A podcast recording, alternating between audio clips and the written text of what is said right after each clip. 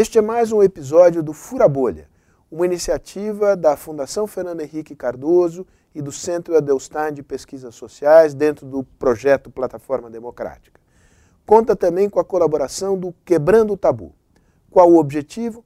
Mostrar que é possível promover um diálogo inteligente, aberto e construtivo entre pessoas que pensam diferente sobre os problemas que o Brasil enfrenta hoje, no campo da moral, no campo da política, no campo da economia, no campo da sociedade, enfim. Esse diálogo é fundamental para a democracia. Fique ligado. Não, mas espera aí. Você já é a segunda ou terceira vez que você toca na corrupção do PT, mas nós não falamos do, do caso do metrô de São Paulo, não falamos das acusações a nomes dos mais importantes do PSDB acusados de corrupção.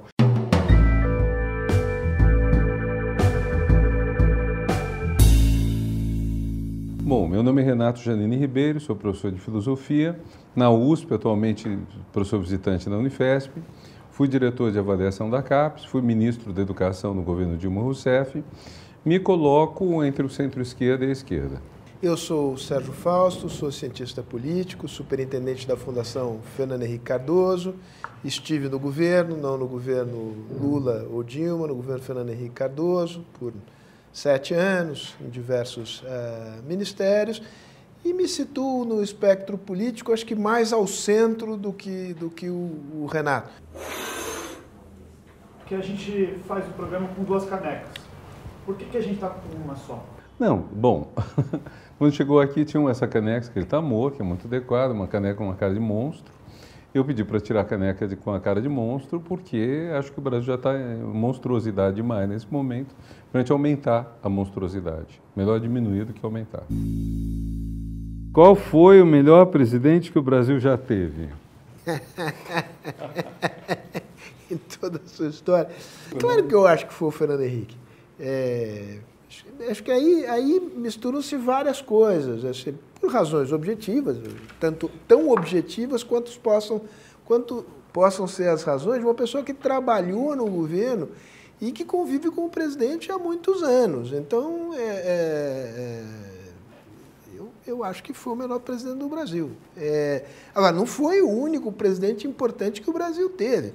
Eu diria que o Lula foi muito melhor do que se imaginava que ele seria, mas foi pior do que poderia ter sido.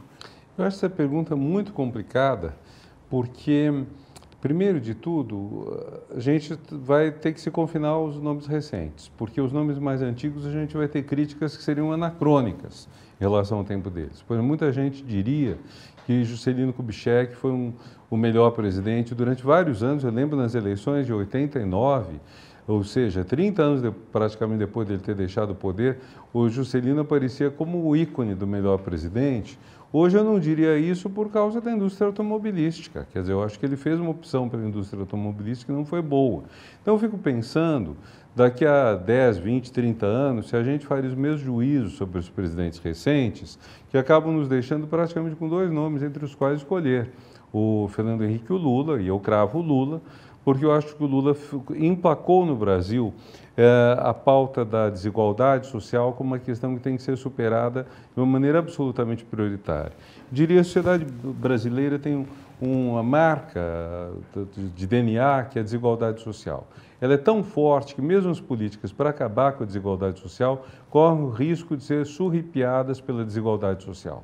Então, uh, você adota, por exemplo, uma política de inclusão uh, dos excluídos. E aí aparecem uns loiros dizendo que são negros e que querem estar nas cotas, o que a gente já viu acontecer. Eu acho que o Lula fez um, teve um papel notável, que é pena que tenha sido destruído pelos governos recentes e pela propaganda intensa da, da mídia, uh, que é esse papel de colocar a inclusão social como uma questão fundamental. Eu não nego o papel do do Itamar e, e, de vários personagens do governo Fernando Henrique nisso. Eu acho que o partido Lula esse assunto se tornou crucial.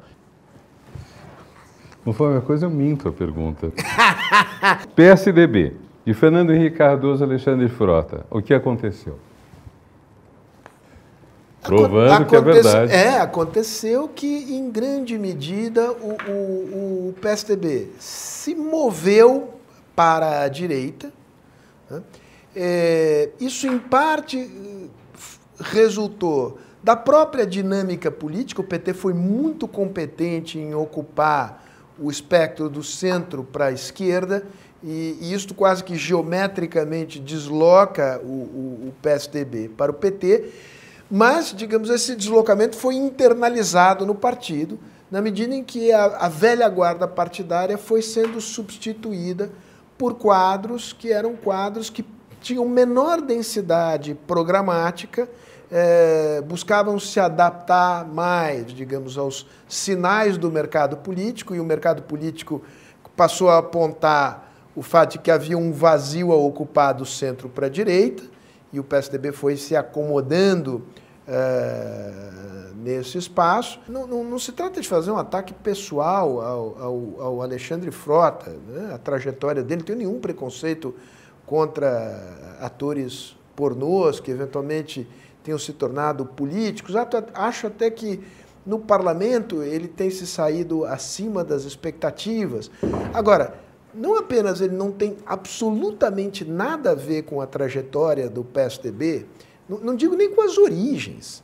Eu estou me referindo a fatos eh, ocorridos há poucos meses, em que ele faz referências ao candidato eh, à presidência da República do partido que são impublicáveis. Eu, eu não consigo. Por que eh, vulgares, pornográficas, aviltantes a honra do candidato? É. Há uma coisa muito espantosa, quer dizer, o Frota poderia ser um caso extremo e pitoresco, mas uh, o fato de que o partido ficou nas mãos do Dória é, é muito preocupante, porque ele indica que a principal liderança do partido, quem manda no partido hoje, é alguém que não tem nenhum compromisso com a história do partido e cujos braços direitos dizem isso, como o Cauê Macris, presidente da Assembleia Legislativa, que logo depois da eleição de 2018 dizia: Fernando Henrique, para mim, não é referência. Quer dizer, Fernando Henrique, Montoro, Covas, esses nomes todos não são referência.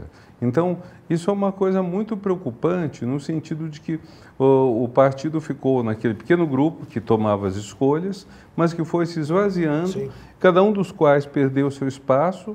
Houve esse, essa promoção de, um, de alguém que é totalmente, veio totalmente de fora, o Dória, e eu acho que isso tem, vamos dizer, se a gente for fazer um paralelo com o PT, o paralelo com o PT é que ah, não foi capaz, em 40 anos, de gerar uma liderança que substitua o Lula com, a, com o mesmo vigor que o Lula tem. Renato, o que fazer para enfrentar o governo Bolsonaro? Só isso? Simples. Bom, primeiro de tudo, acho que a gente tem que restabelecer o diálogo entre as pessoas que têm uma opção pela civilização. Acho que esse é o ponto crucial que ficou agora. Quer dizer, houve uma divisão muito grande no Brasil nos últimos anos. Durante 20 anos, eu acho que a gente esteve numa situação positiva, com dois partidos que, no meu entender, foram os melhores partidos de tamanho médio ou grande da história do Brasil. O PT mais à esquerda, o PSDB mais ao centro-direita e de repente, como diria, como cantaria Maísa, o meu mundo caiu. Nós entramos numa situação de colapso. Eu creio que foi um erro extraordinário do, do candidato derrotado do PSDB em 2014, Aécio Neves, uh, apelar a, a, a, como chama, a deslegitimação da eleição da Dilma. Foi um erro muito grande dele subordinar à extrema-direita, que na época era representada sobretudo pelo Eduardo Cunha, uh, e pelo pessoal que, os movimentos que foram para a rua, inclusive pedindo a intervenção militar. Foi um erro grande dele fazer isso que acabou custando também a ele, pessoalmente, também ao, ao PSDB, uma espécie de colapso, vamos dizer. Nós entramos num sistema de colapso das instituições, de colapso das, disso, desses dois partidos que, com as suas diferenças, dialogavam, que tinham nos tirado da, do, do, legado da ditadura, daquele período em que você tinha, enfim, como líderes políticos, gente do, do, do tipo Maluf, tipo Tônio Caso Magalhães, uma direita sem compromisso com justiça social, sem compromisso com direitos humanos. Então a gente teve esse período muito bom e que entrou em colapso. Acho que há muitas razões para esse colapso, mas acho que O fato grave é que com isso tudo nós tivemos a eleição de um governo que é o pior governo da história do Brasil, um governo que propaga o ódio, que um governo que não tem compromisso com, com a verdade, que diz uma quantidade grande de inverdades. E, ah, diante disso, acho que a prioridade é restabelecer a conversa, o diálogo entre pessoas que estiveram de lados diferentes, como talvez eu e você, gente que preza os valores da civilização. Acho que esse é o ponto inicial, o ponto de partida. Bom, eu vou procurar fazer o contraponto aqui, porque eu concordo em grande medida com o que disse o, o, o Renato aqui, caracterizando o que é esse governo, como enfrentá-lo. É, eu acho que vale a pena a gente discutir como é que a gente chegou nesse, nesse ponto. E aí acho que tem responsabilidades eh, coletivas, não dá para apontar o dedo numa só direção. Mas acho que, eh, assim como é verdadeiro que o PSDB tem uma responsabilidade grande eh, na explicação de por que chegamos onde chegamos, acho que o PT tem a sua parcela de culpa que não é pequena e eu diria que não é, não é menor. E ela começa por uma opção que o partido faz eh, na transição do governo Fernando Henrique para o governo Lula, que foi um ponto alto da vida política brasileira dos últimos 20, 30 anos. É uma transição que se deu em bases muito cooperativas, não apenas o reconhecimento da legitimidade do, do resultado, que é o mínimo que se espera, mas mais do que isso, a construção de um trabalho cooperativo entre o governo que saía e o governo que entrava. A surpresa foi que, uma vez feita essa transição, que ajudou o, o, o, Lula a entrar com o pé direito no governo, o PT inventa a ideia de que tinha recebido uma herança maldita. E ali começa a estabelecer uma clivagem entre nós e eles. Nós somos os legítimos representantes das melhores aspirações populares e eles, o PSDB, são aqueles caras que destruíram o Brasil e nos entregaram aqui uma herança maldita. Tudo conversa mole, porque na realidade, sobretudo no primeiro mandato, o, o, o, o, governo do PT se aproveitou enormemente do razoável equilíbrio que recebeu do governo anterior, de políticas, políticas que se tornaram, afinal, políticas de, de Estado, a começar por, pelas políticas de transferência de renda. Mas ali o PT inoculou esse vírus, que é o vírus, do, o vírus do nós contra eles. Isso criou uma dinâmica no Brasil que foi brutalmente exacerbada pelo governo atual. Né? Mas esta divisão entre um nós e um eles, entre um campo que é, é, é puro, outro campo que é impuro, né? Um, um, campo que representa os verdadeiros interesses do povo e do país e outro que não representa esses interesses, o PT tem uma enorme responsabilidade na inoculação desse vírus no, no organismo político nacional, na sociedade, na sociedade brasileira. Eu diria, Sérgio, sem negar o que você está dizendo, mas diria que houve também recíproca. Quer dizer, uh, Lula tomando posse no começo de 2003 em 2005, toda a querela, da, toda a questão da corrupção começa a ser lançada pela direita contra o PT, e aí estou falando não, não só pelo PSDB, mas em grande parte pela mídia, e isso uh, cria também, aumenta essa polarização, quer dizer, o nós contra eles e o eles contra nós, quer dizer, houve dos dois lados. E houve um trabalho muito grande de destruição recíproca. A polarização, Renato, é uma ameaça ou é uma oportunidade para a democracia? Quem está fazendo um bom trabalho para diminuir isso? O que fazer para diminuir a polarização? Olha, polarização é, é muito simples. Você tem a guerra e tem a política. Na guerra você tem inimigo, você quer matar. Na política você tem adversário, você disputa. Você pode odiar, pode querer que ele morra, uh, fazer voodoo, tudo mais, mas você convive, você dialoga, você eventualmente até cria laços de amizade. Acho que eu vi isso tudo ao longo desses anos. Agora, a política é, é, não pode ser guerra. Quando você passa a ter guerra, é, é, é outra coisa. E nós estamos numa situação de praticamente guerra. Então, com ameaças, nós tivemos atos de violência contra homossexuais desde vários anos, por exemplo.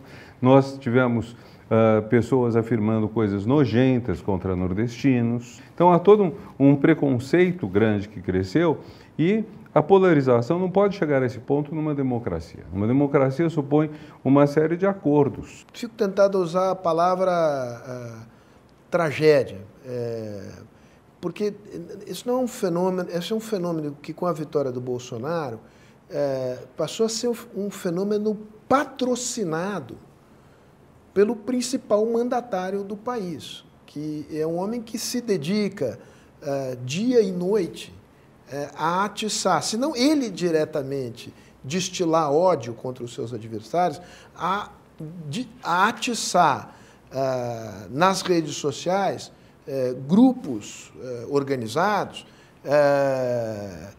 que promovem deliberadamente a distorção de fatos, de mensagens, de informações, de tal maneira a transformar a política em guerra.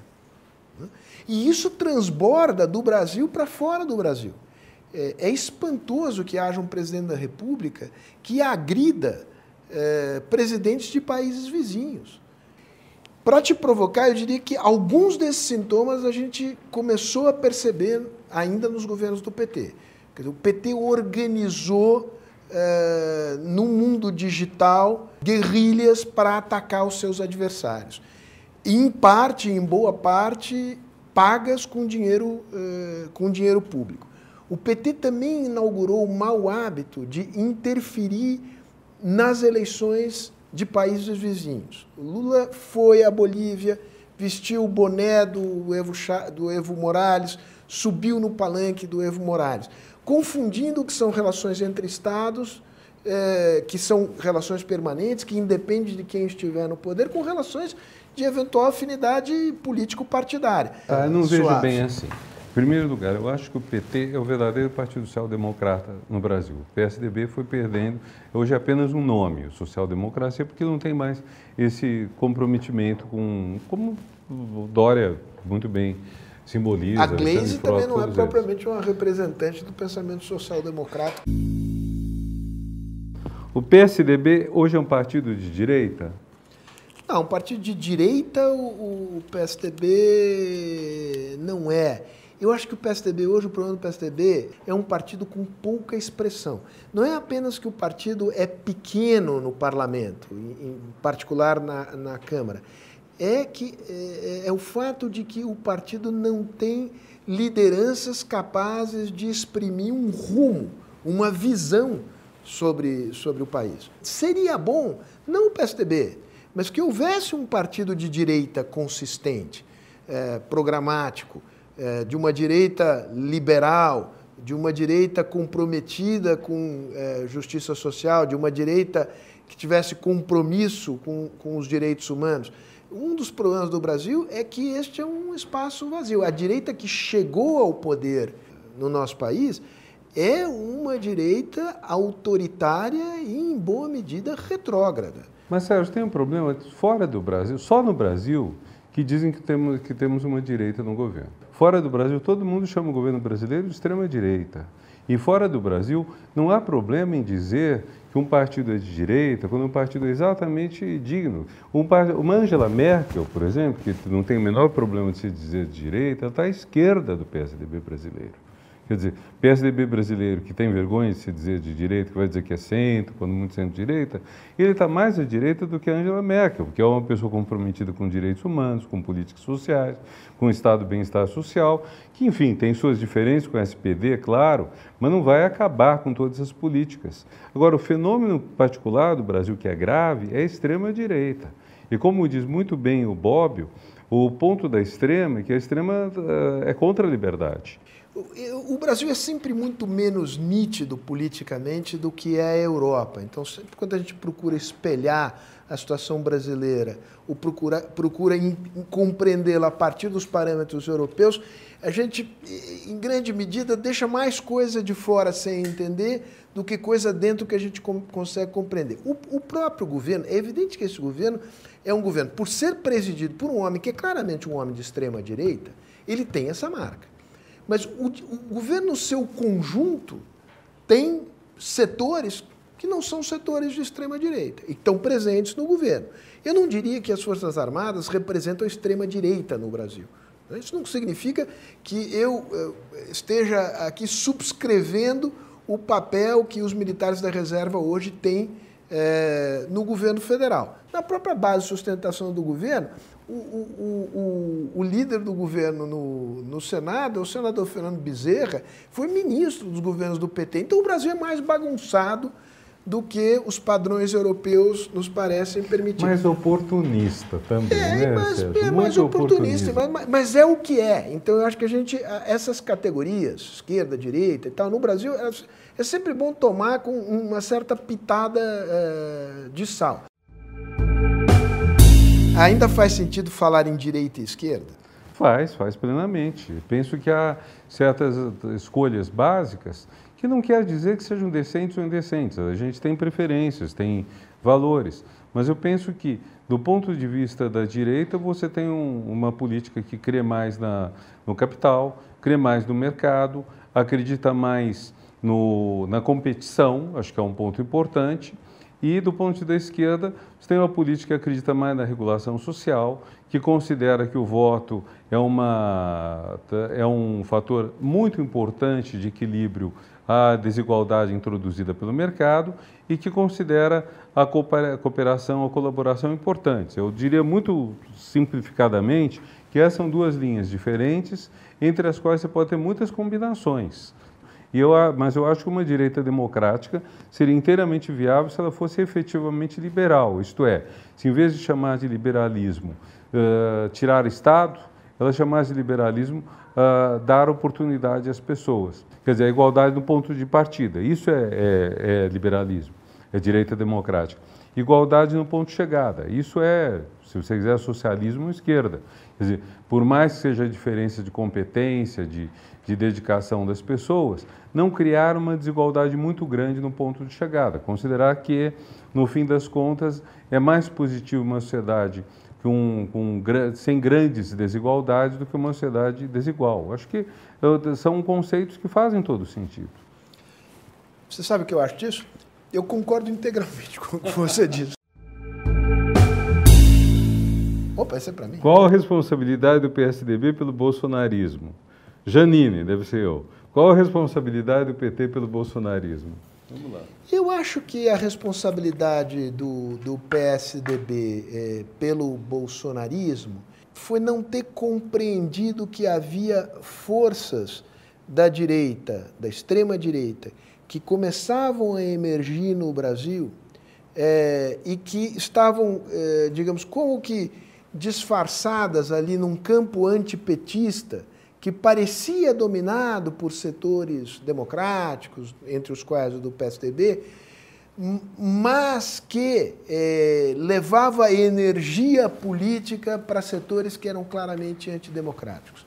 E desse ponto de vista, o impeachment da Dilma, que eu não reputo tenha sido um golpe, ele se deu dentro dos, dos marcos eh, legais, mas ele teve uma consequência política importante de reforçar a extrema-direita. Mais do que isso, o fato de que o PSDB, falando português claro, se meteu em corrupção, é, deslegitimou o partido. É, e o partido foi comido pela direita. É verdade, como você já disse, que na medida que o PT foi conquistando frações do centro, outras frações, o PSDB perdeu um mercado, um público mais progressista e foi caminhando para a direita, o que veio junto também com o, vazio de novas lideranças, ou surgimento de lideranças mais conservadoras, etc. No caso do PT, a responsabilidade pelo bolsonarismo, se é que ele tem, está ligada ao fato de que no ano passado uh, o PT e o Ciro não chegaram a um acordo. Eu acho que é, é uma culpa que os dois partilham, deixando claro, eu não acredito que uh, desce para o Ciro ir para o segundo turno, porque a diferença de votos entre ele e o Haddad foi tão brutal, foi tão grande, que é difícil. Dois turnos é um, são um sistema bom para evitar um, uma, um, o que é pior, mas às vezes acontece que o melhor nome para ganhar no segundo turno não passa no primeiro turno, como houve na França. Outro ponto que eu veria, uh, e com toda a admiração que eu tenho pelo presidente Lula, é o fato de que uh, se assumiu a partir de 2010 essa ideia de que o Lula era o gênio, que indicava o nome que ia ganhar a eleição. Agora, isso acabou deixando, vamos dizer, o partido sem renovação. Aí, se for generalizar um pouco mais a coisa, pensar a responsabilidade que os outros têm, não só PT, acho que houve uma certa leviandade, às vezes, diante do perigo grande que estava surgindo. Acho que minimizou-se esse perigo e, não se deu a devida atenção. É, privatizações, a favor ou contra? Acho que privatizações podem ser necessárias em certas circunstâncias para que o poder de Estado se concentre em outras coisas, podem ser. Dependendo do que, elas são um tiro no pé.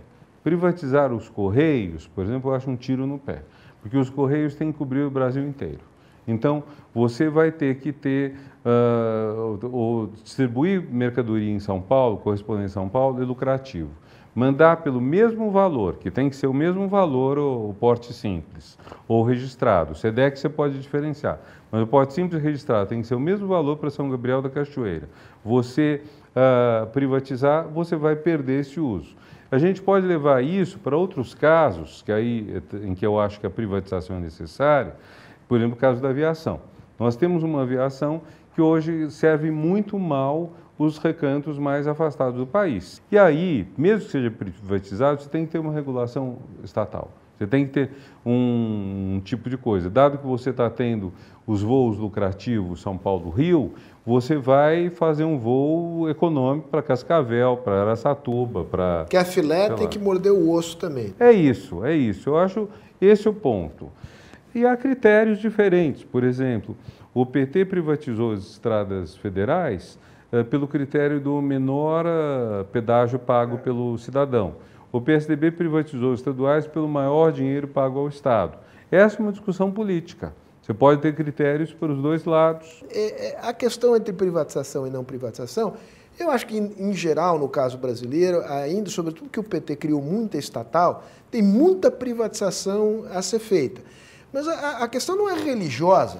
A questão é saber, é, é, vai privatizar, qual é a modelagem da privatização, essa privatização vai produzir maior competição? Se não vai produzir maior competição, que mecanismos de regulação do Estado permitirão uma competição razoável que favoreça permitindo um retorno do investimento, favoreça o, o consumidor. Inclusive, é um ponto importante, tudo isso que você falou, quer dizer, além do lado uh, cidadão, do lado dos direitos humanos, da pessoa poder se locomover, etc., no lado econômico mesmo, quer dizer, você é ruim da economia das cidades. Sim. Quer dizer, o jogo geral acaba sendo uh, a privatização, que seria um instrumento para fortalecer a economia, acaba prejudicando a economia se ela for mal conduzida. Isso, exato. E você pode dizer, bom, tudo bem, você quer fazer o shuttle Nova York, Washington, tudo bem, eu te dou a você pode fazer esse, esse trecho aqui, eu te dou não sei quantos slots no Kennedy, no, no Reagan, ou no Dulles, não sei o quê.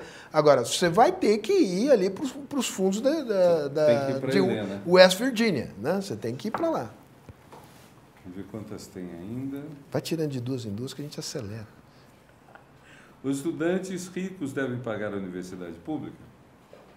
Eu acho que devem, acho que é um critério de, de, razoável de justiça social. Não acho que seja a panaceia que alguns imaginam ser. Mesmo no caso americano, sobretudo em universidades que têm docência e pesquisa, é, grande parte da pesquisa, sobretudo da pesquisa básica, é financiada com recursos públicos.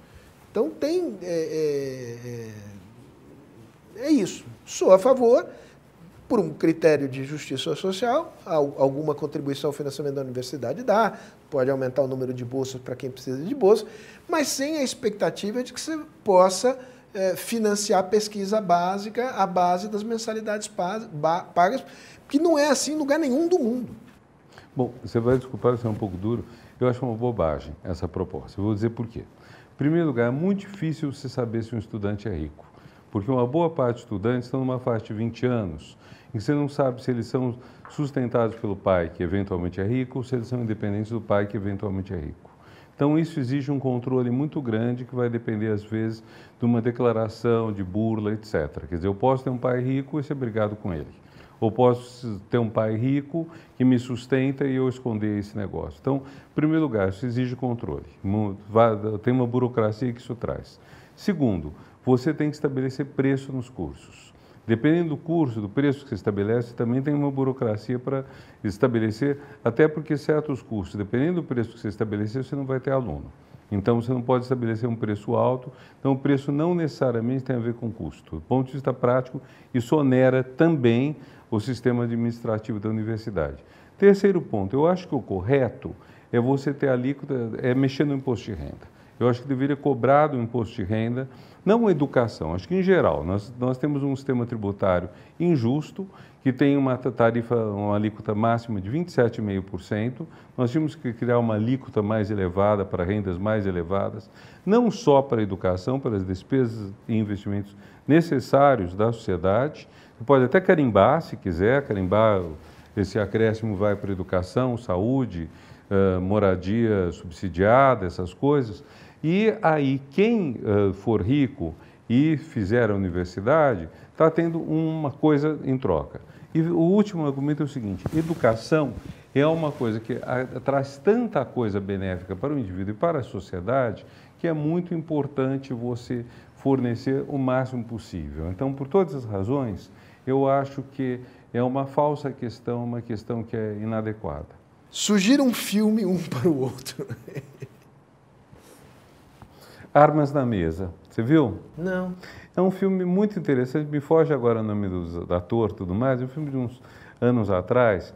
É uma moça que é lobista no Congresso americano e ela é convidada a fazer campanha em favor do livre porte de armas e ela decide fazer uma campanha para regular mais o porte de armas.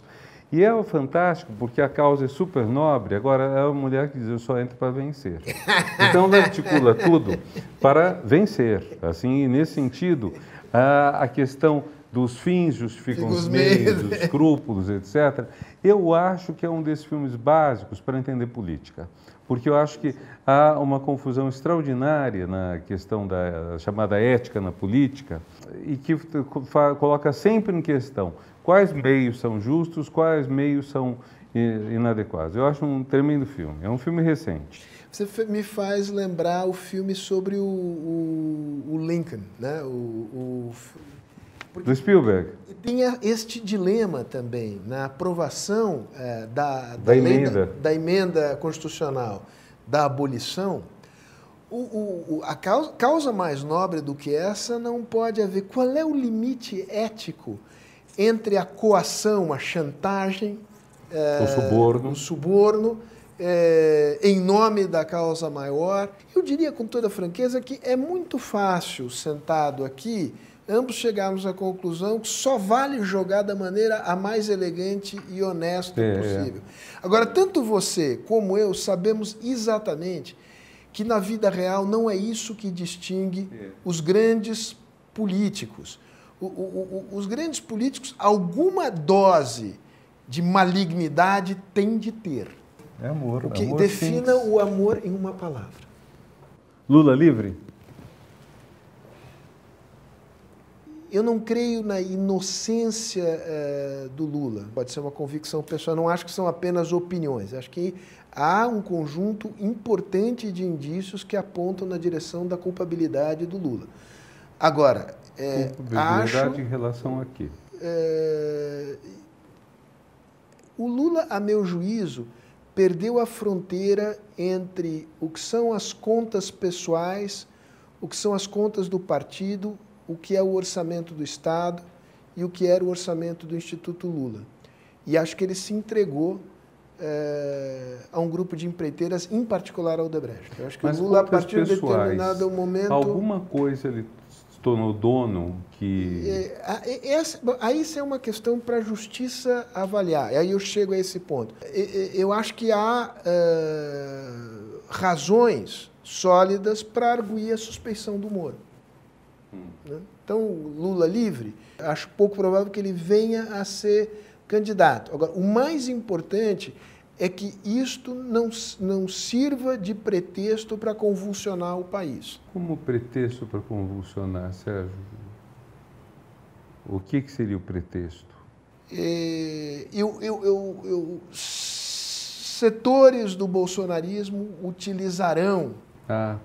É este fato para é, inflar a, a ameaça de uma espécie de descalabro nacional, reerguer o fantasma da venezualização do país.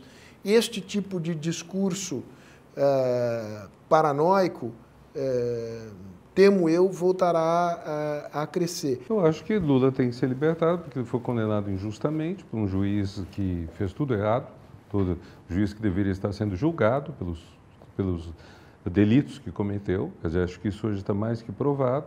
Importante a gente dizer, está uh, muito ruim tudo, mas a gente pode melhorar. Claro. Dizer, nós não estamos condenados à corrupção na política, em nome da corrupção na política, defender a demagogia. Como a gente pode pensar, por exemplo, como a gente pode pelo menos dizer, é importante discutir o financiamento eleitoral que coloque os, os contendores numa mais ou menos igualdade de condições.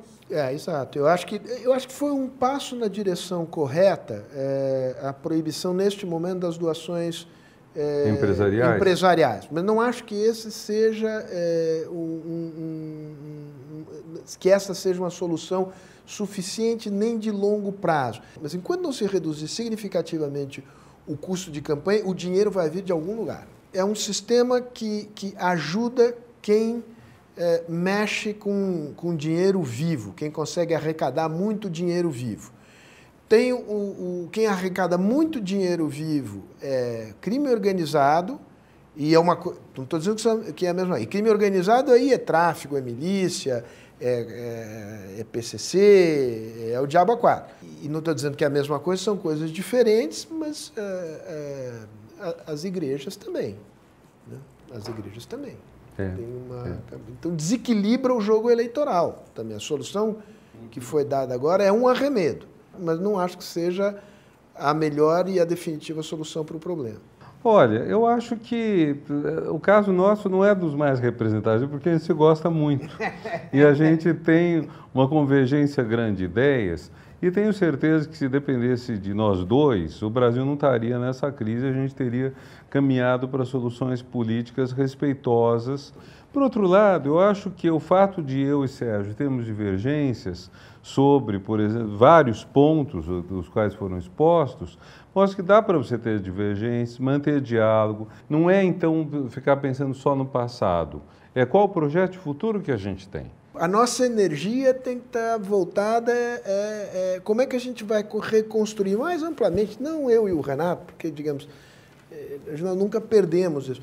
Reconstruir laços de confiança entre um conjunto muito amplo de pessoas, é, mais à direita, mais à esquerda, mas que se distinguem fundamentalmente disso que está aí, que tem é, amor à democracia, amor à liberdade e amor aos direitos humanos. Né? Acho que desse ponto de vista foi bom você tirar aquela carinha feia, aquela caneca ali, porque aquela caneca não nos representa, não, não nos representa.